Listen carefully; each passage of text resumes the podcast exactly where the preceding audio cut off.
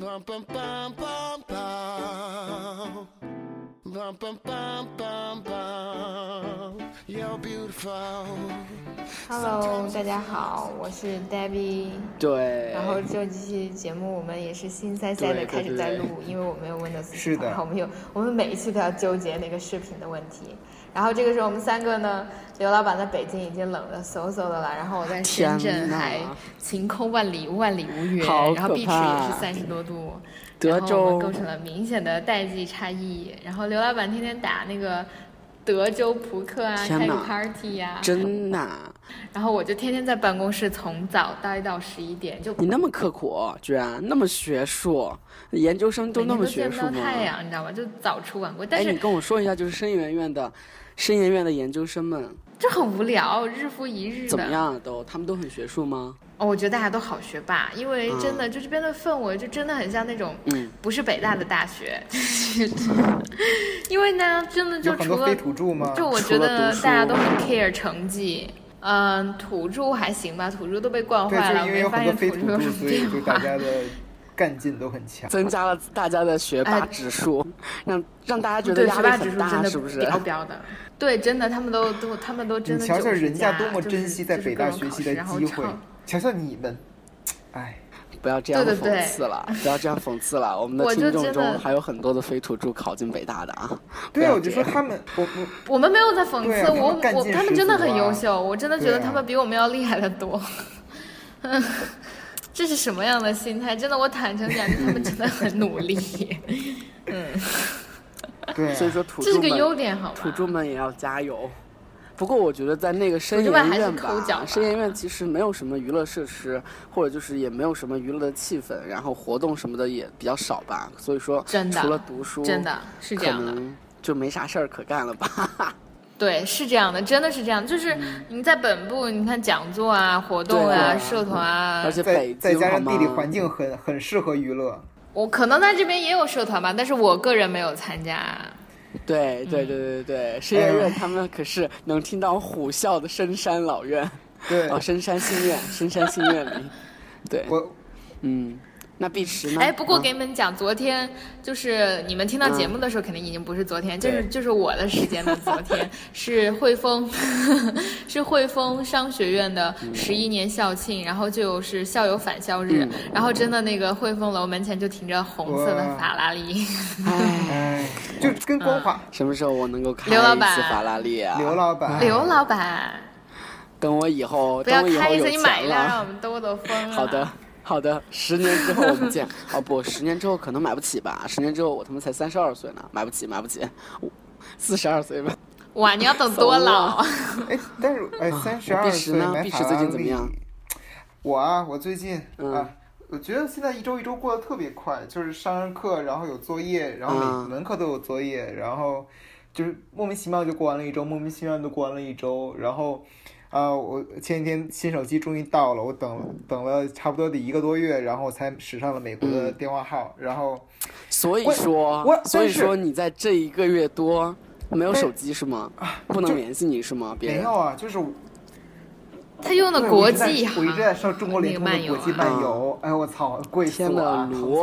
关键是更疼的在于，我我使 iPhone 四年多了，我使过 iPhone 四，使过嗯 iPhone 嗯五，然后这两部手机，我的手在别人都在不断的摔手机屏幕的时候，我的手机屏一直好好的，跟新的一样。结果我刚我刚拿到新手机四天啊，我就把屏幕摔碎了一个小角儿。啊，天天哪了噜！哎，你买那个保险了吗？买那个就是延期一年的那个可以换的那个吗？你买了吗？没有哎，我我是合约机，多的那个不我知道美国合约机我是是多少刀两年，我是两年合约，哦而且关然后然后我的四一共四个角，三个角都磕掉漆了啊！嗯天，哎，就是你在干嘛？就是我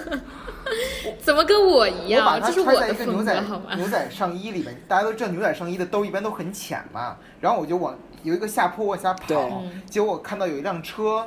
就那个要开进停车场，然后他在等我，我就特别怕别人等嘛，所以我就咔咔咔先跑过去，结果跑过去，然后吧唧，就是从那个那个就是直接从我手真的能够兜里边想象翻出来了到你那个场景。然后他就磕了一下 磕了两下，然后再磕了三下，然后到第三下的时候磕到那个角儿，然后就把那个那个角儿那小屏幕就是一一点儿的小玻璃给震碎了啊！我的心呐，就是真的能感觉到心的滴血的那种感觉。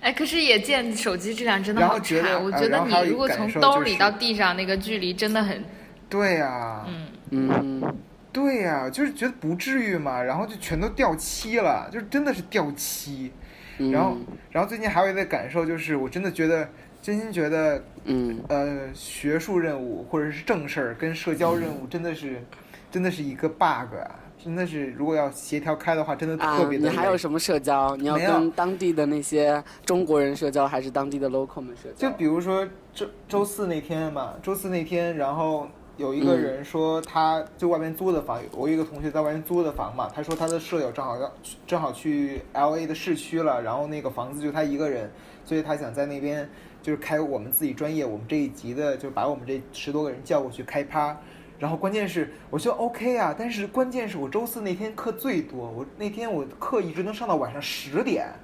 然后就累得要死要死的，然后还得撑硬打着精神去美国人也可以上到晚上十点的课呀？我不知道哎，我以为我以为他们晚上都没课呢，都没有是开趴的呢。就他们听着都很奇怪嘛，但是其实上都挺累的。就比如说，呃，平面设计专业，他们真的很，他们第一周就要求他们一周做八十张平面设计图，然后就就就他们就 天天就泡在工作室，然后包括那个学动画的，天天就背着画板，然后满学校跑。就从教室跑宿舍，从宿舍跑到另一个教室，然后就不断的跑来跑去的作画上课，作画上课，然后在 studio 里边转，然后学表演的每天都要排练，每天都要排练，就真的很累。然后现在还在考虑这周，因为马上就要到万圣节了，我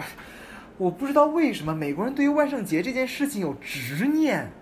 所有人都在吵吵嚷嚷着，就最近每个人都在问你万圣节你想办什么，你有什么计划？我说我没有计划，我不知道啊，我不知道啊，是扮警察还是扮计划是啥僵尸啊？哎，这个我有点感慨，就是在香港也是万圣节会非常非常的流行，嗯而且在海洋公园就会有特别盛大的活动，然后大家都害怕跟对方打扮重了，因为这样就很容易比出高下，所以真的大家就会问你要你要打扮成什么样以避免就是冲突，而且每年都有新花样，然后就办各种各样的，就是我觉得这是哎角色演绎和装扮真的是。人类的一种就是心理，他就想装扮，你知道，就是对装装扮。而且关键是你想一帮学艺术的，所以说你想打扮成什么呢？我不知道，完全不知道。嗯然后关键你想一帮学艺术的，而且就是每年我们学校它的万圣节都搞得很大，因为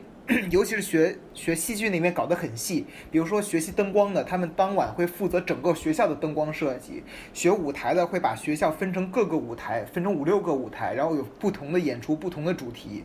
然后学表演的会在那里边演出，学什么布景的会在布景，学导演的在在导这些东西。然后就每每个人都在发挥自己的专业所长，包括学平面设计的，每据说每年的海报都设计的非常好看，然后只要贴出去，第二天一定会被人偷走，就是。就是所以说这边就是把这些东西玩的特别的疯，然后就完全不知所措，因为我对这种东西没有什么热情嘛。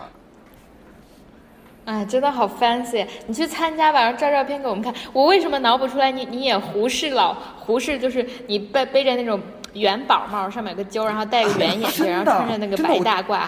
哎，不是白大褂，那个就是灰色的大，就褂。第一反应就是是办那个东西，嗯对对对对就是我特别后，我特别后悔了，因为我以前 在巨星嘛大学大学的时候演话剧，然后自己买过一个那种长马褂。然后结果我就一直想说把它带过来，然后说没准有用呢，结果我就把没有带茬给忘了。如果把它带过来的话，我就不用想这个了，我就可以直接扮成徐志摩或者胡适什么什么的了。对啊，唉嗯，呀，所以说你怎么买东西呢？呃，这边有好多那种 cosplay 的服装的，呃，就那个那个万圣节的那个那个服装店嘛，而且而且基本上现在就是，我觉得万圣节这种东西不仅是这边的习俗的原因嘛，再加上是美在美国的商业社会之下被商业给放大了，就从我到美国开始，就所有的商家都开始打万圣节主题的东西，各种各种食品啊，各种糖果啊，就开始推出万圣节的主题的东西了。然后整个的所有的超大超市啊什么的，全都是蛛网漫步，就 就觉得是被整个商商业社会给放大了。好，说回主题，这一期我们要说什么主题呢？好，对，就这样自然的过渡到了主题。啊。我们都已经说了十一分钟呢，就是嗯，我们三个的生活了。对我们这期主题要说我们父母的爱情观，说一下我们自己的理解。这一期主题好像是有一个引子是我提出来的引起的，就是我国庆回家嘛，然。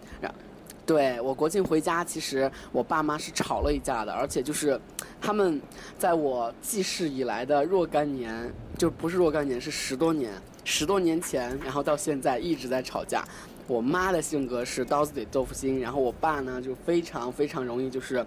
特别豪爽，所以说特别容易大声说话，所以说他们两个其实性格上就有可能就是非常大的可能性会吵架。然后就是我妈的吵架方式是冷战，我爸的吵架，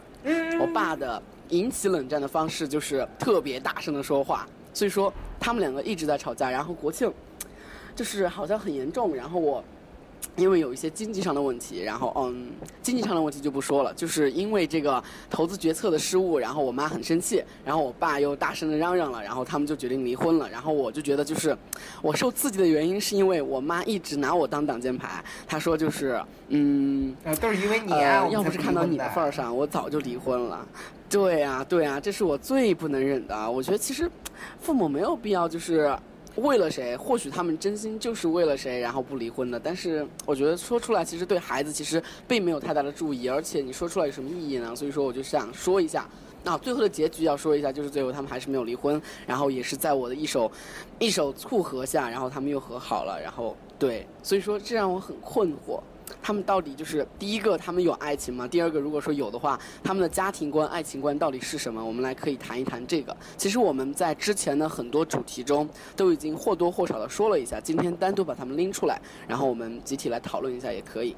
然后也欢迎各位草友在诸多的社交渠道中跟我们留言说一下你们自己的经历。我觉得就是每个人对自己父母都有一些非常奇葩的经历，对。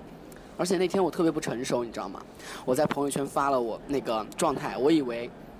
我以为没有在那个我的嗯我的家人那些票圈里看到，结果我忘了，就是我妈的有几个同事的女儿和儿子也加了我，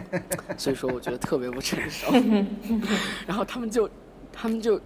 悄悄的问我妈，你们家到底发生了什么？嗯嗯嗯嗯。太不成熟了。但是我觉得其实上也是你们有家什么事的话，还是不太，我是本身不太习惯，就是在公共场合或者是在社交媒体中说自己的家的事情嘛，就是尽量避免说，就是个人化的嗯东西太多。当然这是我自己的问题。哎，其实我特别想讲一讲，且不说媒体，啊对对因为我们的坏习惯就是，就一切都会反映在媒体上。嗯然后我来说我自己父母的爱情观，就嗯我觉得父母那一辈和我们真的很不一样。就是我这件事其实也特别有的说，嗯因为嗯、呃这是两代人的冲突。就是之前我现在跟我夫，然后关系也是这样建立起来，大家也都知道。但我我的爸爸妈妈，就比如说在他们的观念里，他们真的觉得，比如说。嗯，门当户对啊，这种爱情观。然后，但是事实上呢，又是他们其实可能是没有爱情，就没有我们构建出来这种所谓的爱情。就我首先我来讲，我爸爸妈妈在一起，我问分别问过他们两个的感受。我爸爸就非常的不善于表达，就我爸爸整个人的语言表达都很差，就是他就说就是就是喜欢你妈妈呗，然后就跟你妈妈在一起呗，就这样，就他就很苍白的描述。然后我妈妈就说，她其实我妈妈会跟我说很多很多她的那种少女心思的时候很多事情，然后就讲她之前其实有喜欢过她自己的老师啊，就她在少女时代，然后然后她有很多很多幻想，就这种幻想。就是真的符合，就是我父母在他们年轻一代受琼瑶以及改革开放就新思想浪潮起来的那种嗯既不切实际的浪漫主义情怀的同时呢，又带有他们生活本身特别浓厚的色彩。真的就是，对对，这个时候我妈妈，第一是我妈妈她的那个终极幻想，就是因为她当时的老师是援藏的，所以呢，她特别喜欢那老师，那老师是北京人啊，然后对她特别好，然后是个正人君子，然后就是通对，这真的是我妈妈的描述。然后但是那个老师其实这只是一个女孩怀春的那种感受。她什么都没有做嗯，什么都没有发生，就是他只是每天去上课，然后暗恋那个老师，然后就活在幻想中，然后那个老师就两年之后就走了，他也毕业了，然后什么都没有发生。但是我妈妈认为这是她心目中非常理想的爱情，可能也不是那么理想，就我毕竟我妈妈是一个就是大我们很多岁人，对他不会想我用这样这样的语言说出来他可能漫不经心的说，但我感受得到他是这么想。然后他遇见我爸爸呢是。他当时觉得我爸爸很很不错，挺老实。就“老实”这个词啊对上一辈的女生而言非常重要。嗯，对。对然后他说呢，他当时是觉得我爸爸，因为我爸爸比我妈妈大六岁嘛，就觉得他是他是他不是同龄人，他可能大一点当哥哥。然后他想给我爸爸介绍别的女孩儿，就介绍别的女朋友。嗯但是呢，我妈妈喜欢跳舞，然后我爸爸当时已经工作，我妈妈还在上学，就我爸爸可能有有有有有吃的要住的地方，或者就是这种资源喝就好一些，嗯然后就会邀请女同学们到家来。我觉得我爸反正也嗯挺喜欢玩儿吧，然后就这样和我妈妈才熟起来。嗯直到有一次我妈妈做了胆囊手术，然后我爸爸就守着她。我妈妈做完手术醒来之后，看见我爸爸在床边哦睡着了，好像是这样的。哦。然后我爸我妈妈就觉得可能我爸是个比较靠谱的人，嗯而且但是我妈妈也很坦诚的跟我讲过，她跟我爸爸在一起一个很深层次的原因是当时他对我爸爸的家庭的理解，他觉得我爸爸家不是有钱，而是觉得我爸爸家很有能力。就比如说我爷爷奶奶当时在西藏是嗯，就是军人。在医疗系统嘛，而且是元老，不是说官有多大，而是他们开创，因为因为在西藏一无所有，你从最开始帐篷来建设，就拓荒一样的，他们嗯。可能有些经验，而我妈妈又学的是医，所以我妈妈就非常觉得可能这对自己的事业和自己的家庭都有很多帮助。是而且他觉得我爸人还不错，而且他觉得就是他心目中那个爱情理想是永远都不可得的，所以他就屈就一个对自己还蛮好的人。啊，啊，这让我想起了想起了，就是你知道你们都看了《头脑特工队》吧？就是那个妈妈，如果说一旦和那个爸爸不和，他他心目中的那个对对那个特别浪漫的那个人，就会想起那个打排球那个西班牙。没有哦，弹飞吉他行还是怎么样？飞行员，Come fly with me，开始是飞行员，对对对对对，哎，简直太赞了！我觉得他的情景如出如出一辙，有没有？我的父母这是一个动态，这在结婚之前他们的理解，可是结了婚之后，我妈妈发现，就是我觉得上一辈真的有很大的牺牲，以及他们的家庭观念比我们要稳定的多。我觉得在我心目中，我自己个人是第一位的，嗯就真的这个世界，就是可能大家可以理解自私，但我是个很个人主义的人，就是对，就是我的关系和我所做的一切都要有助于有助益于我的个人发展和我自己的心理感受。但我爸爸妈妈，其实我觉得他们相处的过程中的那个冲突和矛盾，到十分之一我就绝对离婚了。我说这个话真的一点都不假。比如说，等他们结婚之后，我爸爸妈妈发现我爷爷奶奶特别变态。就我奶奶其实是个很很棒的、很优秀的女性，但是真的在她的时代是个悲剧。我爷爷真的是个变态。就我这么说，可能很多人觉得我很不孝或者很不尊敬，但我爷爷真的用极尽其所能做各种。让亲人或者在传统就是道德里都很发指的事情，对，而且很抓马。我们家就是一出电视连续剧演了十十几二十个，剧本嘛，你的《追忆似水年华》。对对对，对对 对，然后以后呃十年二十年之后我要出书了，大家可以来读。好，省略这点。但是我父母之间就因为他们两个家庭，因为什么？我爸爸出生，比如说像是一个。就是兄弟姐妹比较少，在那个年代是很少见的。但是家庭条条件很好，但是他的心里特别失落，因为他自己出身好，所以我爸爸是一个非常不努力、非常懦弱，性格非常懦弱。就是这种懦弱不是没有贬义的，就是很温和，然后不是很 argue，也不是很争执的一个人。然后我妈妈，对对对对对，然后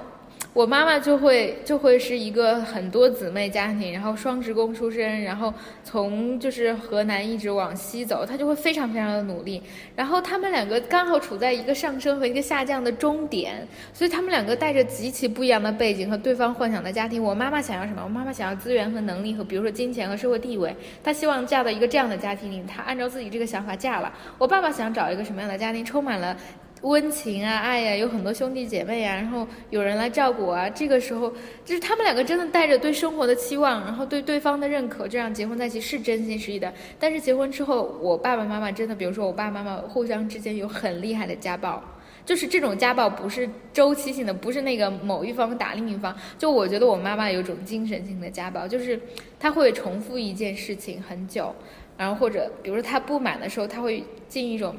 就是。有一点 psychopath，就不是 psychopath，就是有点歇斯底里的状态。但是我爸爸有的时候会做一些，就是就是动手的事情，或者是嗯嗯嗯，就真的是有家暴。我也很坦诚讲，当然我不以他们为就是为耻辱，或者觉得，当然我爸爸和我妈妈都做过错事，但是真的，我想说，在这样的语境下，在这个个案中，他们用自己的方式都容忍了这些，然后努力的维持了这个家庭的完整性，因为对他们而言，这个非常重要。然后我觉得我父母之间真的就是没有那种所谓的爱情，但是有一种就是。就是我只能寄生于你，否则我将无无处安身立命的那种感觉。嗯，这是我认为的，我理解的我父母的爱情观。嗯嗯嗯，对对，这点我特别认同，戴斌，你知道吗？就是其实我爸妈的情形。对对，我爸妈的情形跟你爸妈其实差不多，只不过就是势力上的场景不一样。比如说，嗯、我爸妈其实，呃，他们两个都其实非常的性格不合，真的性格不合。一个其实是非常开朗的人，然后一个我妈其实是一个非常腼腆，但是她非常善良的一个女人。所以说，其实当我爸做错事的时候，我妈往往就是她非常容易忍受，但是这种忍受其实她在心里是有一些限度的。所以说，当这个限度超越她的底线之后，他又会爆发出来。所以说，这是有一个间歇的周期性的想要离婚的这种冲动。但是我就一直在问他为什么不离呢？有一段时间我甚至是支持他离婚的，因为我觉得他离婚就是解脱了。但是我的家庭。就是我的大家族们，就是我的大呃，我妈妈的姐姐们，我爸爸的姐姐们、妹妹们，他对我说的是，我的大家族，在我就是有一些支持我爸妈离婚的时候，其实他直接对我说就是。你以为就是你妈离开了你爸能找到很好的，你爸离开了你妈就是他不能找到更好的。其实相反啊，就是不是相反，你错了，就是两个人离开了对方，其实都找不到更好了的。就是他觉得，还有我妈亲口对我说的，她说虽然你爸做了很多错事，但是我仍然对他提不起恨意，所以说。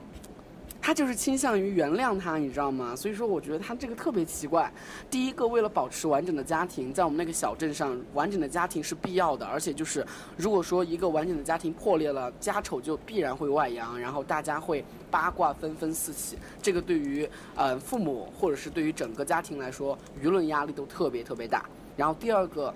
我很感触啊，就是。我妈在我爸做了很多很多错事的时候，还对他提不起恨意这一点，不能深究原因的感觉，但是我就觉得就是特别特别奇怪。然后呢，我还想说一点，就是我爸妈给我的一个就是最大的感触。我有一个嗯从小玩到大的一个好朋友，她是女的。然后我每次回四川，然后我都会去成都找她玩儿。然后呢，这一次国庆的时候也去成都找她玩了。然后去年过年的时候也去成都找她玩了，对吧？然后呢，在我们大家族聚餐的时候，因为他们都知道这个女同学的存在，因为他们也是看着她长大的。然后他就他们就会对我说，就是刘思怡，你不要辜负了人家哟，人家天每年你每年都去了嘞。嗯，因为我在我在一个小镇上，然后我要去成都找他玩，对吧？所以说，我觉得在我们俩心中都是那种就是，呃，比较青梅竹马的，然后好朋友的关系，然后我们去聚一下餐，然后聊聊对方的近况，这些是 OK 的。然而，然而，就是我爸妈会理解为超级超级严重的一件事儿，就是我们是嗯、相互有兴趣，相互有关系，相互就是觉得对方可以继续发展，然后才要继续出来玩耍的这种关系。我就觉得其实难以理解，父母的观念其实有一些时候还是挺保守的。他觉得就是如果说你约出了大，你约出来了，然后人家是单身，然后呃你就必须要对人家负责，不然的话你就不要去招惹他。哎，这种观点还是其实还是挺可怕的。嗯，对，然后嗯，现在你们还是听得见对听得见听得见。对，吓死特别诡异的一件事情在于，只要你一一开始说大长段的话，然后我们就开始听不见你了，对对对，然后你快说完了，然后我们就 又我们就能开始听听见了。得见。好吧，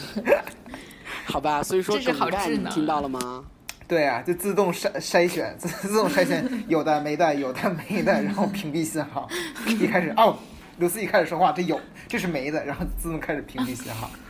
你滚！现在也是这样。对，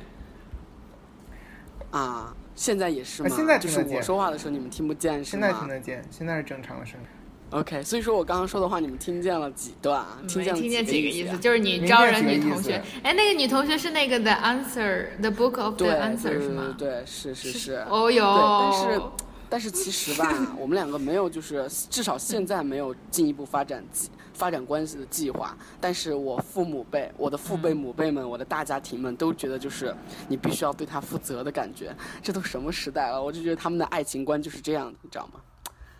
嗯，都可以用形容词来形容他们了，就是第一个，一旦就是有了进一步发展关系，就一定要明确。然后第二个，一旦就是有了完整的家庭，就要尽可能的去维护。然后第三个，一切都要以家庭为重，以孩子为重，就特别奇怪。所以说我刚刚说的重点又没有听见，好可怕。是的，但是我们都听见了你的那种转换词或者关键词或者开头的一，然后第二个三，然后特别。真的好智能，什么时候变这么智他？成精了，我靠！我来碧池来说一说你们的家庭吧，我还挺好奇的。哎，其实我我父母跟你们两个还都不太一样哎，我父母是特别特别，呃，在那一代人里边，我觉得挺难得的自由恋爱的状态，哦呦，而且互相都我爸妈也算是自由恋爱，啊对对只不过这自由恋爱的自由，这哎。呃，自由恋爱分两种，一种是那种父母就是真的是都不让你们之前见，然后你们就是完全的被就是啊指腹为 婚这种。那另外一种所谓的披着自由恋爱外衣，就是其实你们是政治联姻或者是利益联姻，但是嗯，但是也是你们自己的选择，这也是自由恋爱。我觉得我爸妈是自由恋爱。就是呃，就刚才说到自由恋爱的一个问题嘛，就是呃，我之前好像也在节目里面说过，就是我父母算是自算是自己在就是一个师范类的学校认识嘛，然后算是学长和学妹之间的故事的奇怪故事，然后两个人也是 为啥奇怪？我而而且是我妈先追的我爸，她说看我爸追不到一个女生可怜，然后怜悯我爸。这个理由站不住然脚啊！哇，而且他们之前肯定是你妈用来哄你玩的。而且他们之前是呃没有就是没有见过父母嘛，嗯然后是他们俩在确定关系之后，打算谈婚论嫁了，然后我妈才把我呃才才上我奶奶家去，然后包括我妈直接把我爸领到那个领到我奶姥姥家，然后至今我姥姥爷有的嗯有的时候啊。就因为我姥爷是一个很，你你知道，就是有些男的老了以后就特别碎的，嗯，男的老了以后要比女的还要碎的，这是一个事实。啊，我同意，我同意。你说。就是呃，就是他有的时候还有有有事儿没事儿就会提到这个事情嘛，就是啊那个就是就是你你连人都没有打过招呼，然后你就直接是把人家就领家里来了，怎么怎么怎么怎么着的那那那那种那种话，但是就是嗯、呃所以我是相信他们之间是存在着嗯名为爱情的某种东西的吧，当然我呃，当然这这个爱情这种东西的界定本身就很 bug 嘛，所以就是。我是觉得它还是存在说，呃，不一样的东西的吧。然后，呃，包括就是他们会至至今，我翻我们家很多相册，嗯，有很多很多张都是，嗯，我父母他们在恋爱的时候去过的地方，他们去过东北，他们去过大连啊，去过天津啊，去过好多地方去旅游啊，怎么怎么着，还去海边呀、什么什么什么的，反正就是啊，天了噜，还还挺还挺好的挺好的一个过程。对啊，对，真的还还是有过程的一段。然后，但是，嗯、我觉得最，但是这这些都不是我经历的嘛，我所能见证的就是他，就是就是从我出从我小的时候开始，他们，嗯，差不多是我从幼儿园开始到我小学的那一段时间。他们那段时间的关系非常的紧张，就经常是几天一大几天一小吵，几天一大吵。包括我之前说过，就是我幼儿园的时候吃午饭，吃着吃着午饭的时候，我妈直接把离婚协议书拍桌上了，说让我爸签字。就包括这种情景打死不都会有的？。或者不理他了？对，然后是直接把我爸和我妈当时的，就是当时我家的一个邻居，那个邻居特别也特别逗嘛，那个男方是我爸的同事，女方是我妈的同事，然后所以就两家就走得很近，然后就赶紧过来，然后就赶紧过来，然后劝嘛，就是各又又劝好了，包括有一段时间是每年春节都会吵架，而且会吵得非常非常大。就是我我很讨厌春节的原因，是因为就是因为这个，就是这个是中国人的 drama dramatic 的一个大的一个爆发点嘛，就是所有积积积攒了一年的有的没的，然后全都要爆发出来你来。爸妈是摔就包括锅、摔盆儿吗？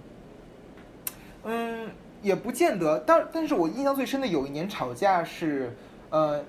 因为我们家我我家里边的习惯是嗯大年三十儿晚上是跟我爷爷奶奶家过，一般都是这样吧，嗯就是跟爷爷奶奶过，嗯然后等到初一那一天早上就会，呃，我爸和我妈就带着我去我姥姥家过节，嗯这这每年都是这样这样的，就是就两家都都那个都要兼顾上对嘛。呃，有一年是这么着，就是我我在另一个屋子跟我的表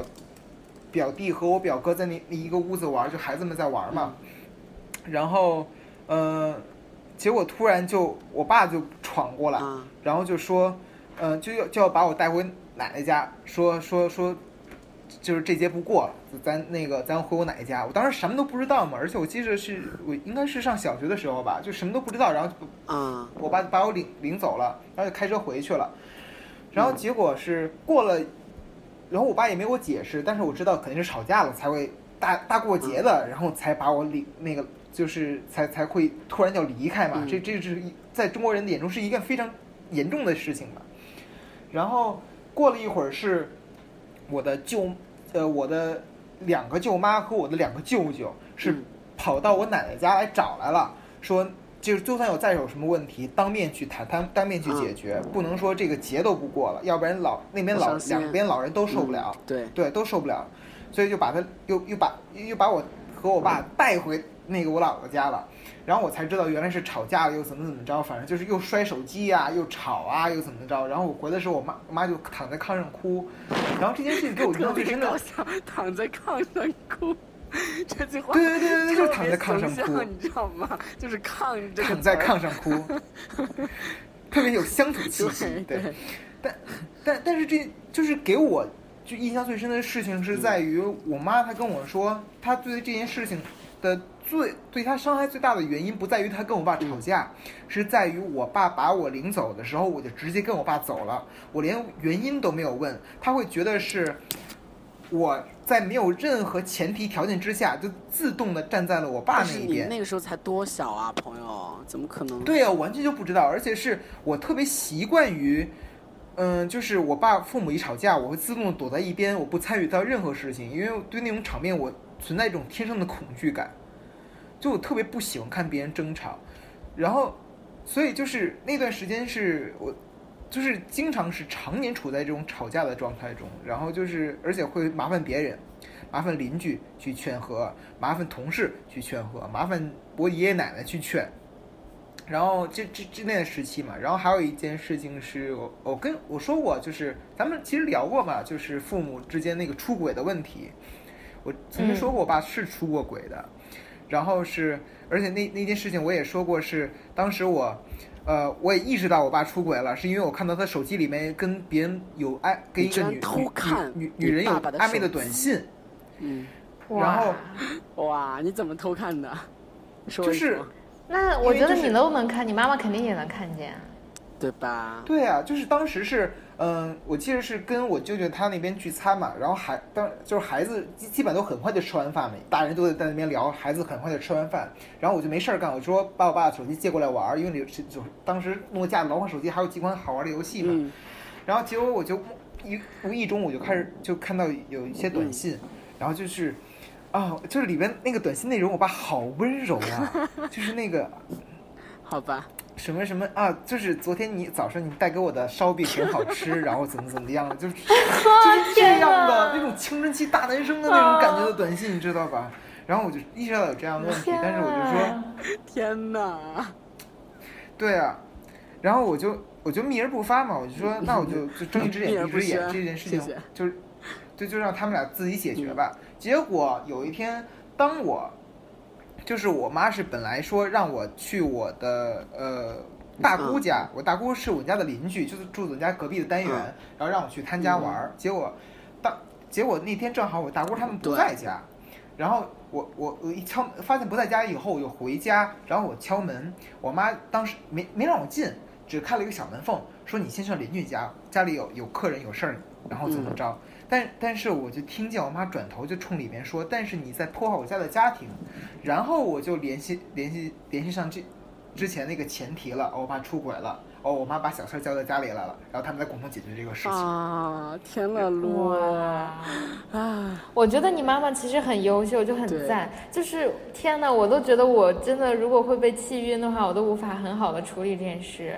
但是，就是只是只是我觉得，哎，其实这件事特别有意思。就是我觉得父母，你其实你比如说两个人要生活，嗯嗯是一件很痛苦的事情。就是就是嗯，这么十几年来，两个人都会有很多的变化。然后我觉得真的，我觉得你爸爸妈妈对还是很优秀的，就是神奇，嗯。对呀，很神奇。但是因为这件事情，我觉得会给双方的心理造成一些影响，嗯，就包括有一年的啊，春节，会的，是是我妈的呃我爸的一个同事，他是就是我奶奶家那个村子的一户人家的亲戚，嗯然后他去探亲戚，结果就就就就顺说是顺道来我家拜年。结果我妈就认为是我爸跟这个这个女同事之间有关系有暧昧，所以才会这个女生会在大春节的时候来这家拜年，然后就因为这个事又吵了一架，就从此以后就是各种就风吹草动就会被我妈含沙射影啊，就就是指桑骂槐啊。所以说你爸妈括知道你知情这件事儿吗他们应该不知道我？OK，是那就好。嗯，我是一个好演员，我一直是一个好演员。是是是。对，其实我刚刚听你这样说，有很多相似的经历。比如说我，嗯，我家其实，在四川哈是两个小镇，但是呢，爷爷奶奶和外公外婆隔的可能有十多公里，所以说其实也不能说，嗯，让他们一起。然后规矩也不是嘛，因为其实也不止就是我爸我妈两个儿女嘛，我外公外婆是七个，嗯嗯嗯我爸是三个，所以说其实老人都要在自己家里等着小孩回来嘛，所以说我们一般是三十也是回我爷爷奶奶家，然后可能三十晚上嗯不会住、或者会住。但是无论如何，初一或者是初二都会回外公外婆。但是我每年，嗯特别是我小时候，都特别惶恐。你知道为什么惶恐吗？因为其实我嗯妈会特别特别斗气的，觉得就是如果说生气了或者怎么怎么样，就我爷爷也是一个老不正经的感觉吧，就是有一点老不正经哈。所以说我妈其实特别不喜欢我爷爷。其实当年，现在慢慢好了，因为大家其实年岁渐长，我都已经很大了，所以说其实我爸妈都已经释然了，特别是我妈。然后我爷爷也其实也已经变得很老很老了。但是当年嗯我妈嗯斗气，就是完全她不想回。呃，我爷爷奶奶那个家叫田桥。天桥，然后他们底下真的是一个石拱的天桥，下面是他的房子，所以说他不想回天桥。然后我当时真的特别惶恐，因为其实我真的非常非常希望就是三十回我爷爷奶奶家，然后初一回外公外婆。对对对 没有想那么多平平稳多稳的把这个节过了。对他一直在对我说，就是，嗯，你们两个回，一会儿你们爸爸回，我不回了。就，其实这句话对我来说伤害特别大，然后我也特别忐忑，就是对对对对，就是完。全就是没有没有一个选择的就是余地，或者是怎么怎么样，就是难道我要选择就是跟我爸一起回，然后把你扔在家里吗？不可能，对不对？那我只能劝了。所以说这点其实也是反映出我妈其实还是挺不成熟的，当年，唉，我我妈也出现过这个问题啊，去年就出现过这个问题啊，嗯今呃就是去年春节的时候，然后就是呃三十儿要回回回我奶奶家，呃就是二大年二十九要提前回我奶奶家，嗯。因为三十要当当一天就要准备那个年夜饭嘛，嗯就二十九那天要要回家，然后结果我一回家发现我妈没在，然后我就问我爸，我妈呢？嗯。然后我我然后我爸就说你给他打打电话，然后我就意识到哦操又吵架了。唉，然后结果我妈就气势汹汹的回来以后，然后就躺床上，直直接开始收拾东西，躺床上，然后就说那个你们俩回吧，我不回家。就反正我妈就老躺着，不知道咋干啥，就 是太太经典了，哎，你知道吗？说就是我刚刚听你们说过年，然后大家讲过年的一个不幸的经历。我其实有个特别不幸，我觉得比你们两个都不幸，就是我有一个阴影，是我小的时候，我嗯，我的那个爸爸妈妈就是在我大概初中的时候，嗯。就是我我他们在家也是怄气，然后我爸爸动手打了嗯我妈妈，然后回家的时候，我爷爷奶奶就不告诉我，但让我从后门偷偷进去。我当时就特别奇怪，你知道吗？我们家特别喜欢这样，就我特别反感这种藏着掖着或者那种姿态性的东西，而且对这种事情无助无无益于事。就回家之后看见我妈妈鼻青脸肿躺在床上，真的我当时特别无助。然后我爸爸，我扭过头来看我爸爸，我爸爸鼻看着我，青脸肿那种程度哭了。？真的那么可怕吗？真的是鼻青脸肿程度。我妈妈的，我妈妈真的是像传说中的那样，一一巴掌耳膜被打打破了，就是耳膜。对我爸爸下手有点重，然后这件事情我哎，其实这种事情我不愿意对大家说，这是我自己的。嗯嗯但我觉得就是怎么说，我不能责怪我父母任何一方吧。我觉得就是我作为他们的女儿，我都爱无条件的爱着他们。但是这种事情对我真的而言影响很大。如果我就是我觉得我走走到那一步之很久很久之前，我已经离婚了。嗯说实话，我无法忍受这样的生活。我但是。但是怎么？我觉得父母那一代，我想说，他们的家庭观念大于他们对爱情和是的，自我的是认同。的，对，对对是的他们，绝对不是把自己放在第一位的。而且那个家庭的概念会会非常大，会对是整个一个大家族的就像信。仰一样。对，然后这其中，哎，其实我我在这里特别给大家推荐一本书，叫叫那个，哎，我操，我怎么啊？吴飞老师的是那个《浮生曲艺》嗯哼，就是吴飞老师是北京大学社会学系，就是他是本科，然后出身，然后他后来去了嗯哈佛做人、做人类学，他后现在在哲学系、是特别优秀的老师。然后他的《浮生曲艺》讲的是是他的哈佛博士毕业论文，就讲的是他在中国一个乡村，然后去采访那些哦自杀、自杀的人。然后就是他，因为就上一部写自杀最著名的书呢是涂尔干的那个《自杀论》然后对吴飞老师的这一本书呢，就说是新新时代的自杀论，就可以和那本书几乎媲美。然后那本书写的又优美又哲学，然后他就分析了为什么在中国，中国人的自杀就是因为家庭，就比如说。一个一个女人，她嗯有丈夫有孩子，但是她的丈夫出轨，她就把她全部的希望都寄予她的孩子身上。然后在中国呢，自杀是一种游戏，是一种惩罚措施，就是她发现她的孩子去玩游戏上瘾嘛，她就说你要是不听话，我就死给你看。然后她的就她就她儿子不听话，然后她就真的死了。真的就是在中国的家庭社会博弈中就有这样。然后我我当时读这个故事，我心里特别特别感慨，因为我爸爸妈妈发生很多家庭的，比如说争执，不是因为他们和对方的关系，而是他们在这个家庭结构，就是大家庭结构，他们在公公婆婆啊之间发生的地位。比如说我爷爷奶奶当时不是很认同我妈，然后妈妈就因为这件事跟我爸爸会吵很多很多架，觉得我爸爸不为她争取。然后那一次我爸爸之所以把我妈妈打成那样，就是因为我妈妈在年夜饭。无话可说，愤然离席。我爸爸觉得他这样做特别不礼貌，然后他们的愤怒和不理智能够大到就是。就是做很多错误的事情，不论是吴飞老师在《浮生曲艺》中写的更重要的自杀，更重要离奇的自杀，还是就是像我父母这样做很多。我觉得上一辈他们真的集体主义家庭观念就远远大于我们这现在讲的自由、自主、人格独立和的。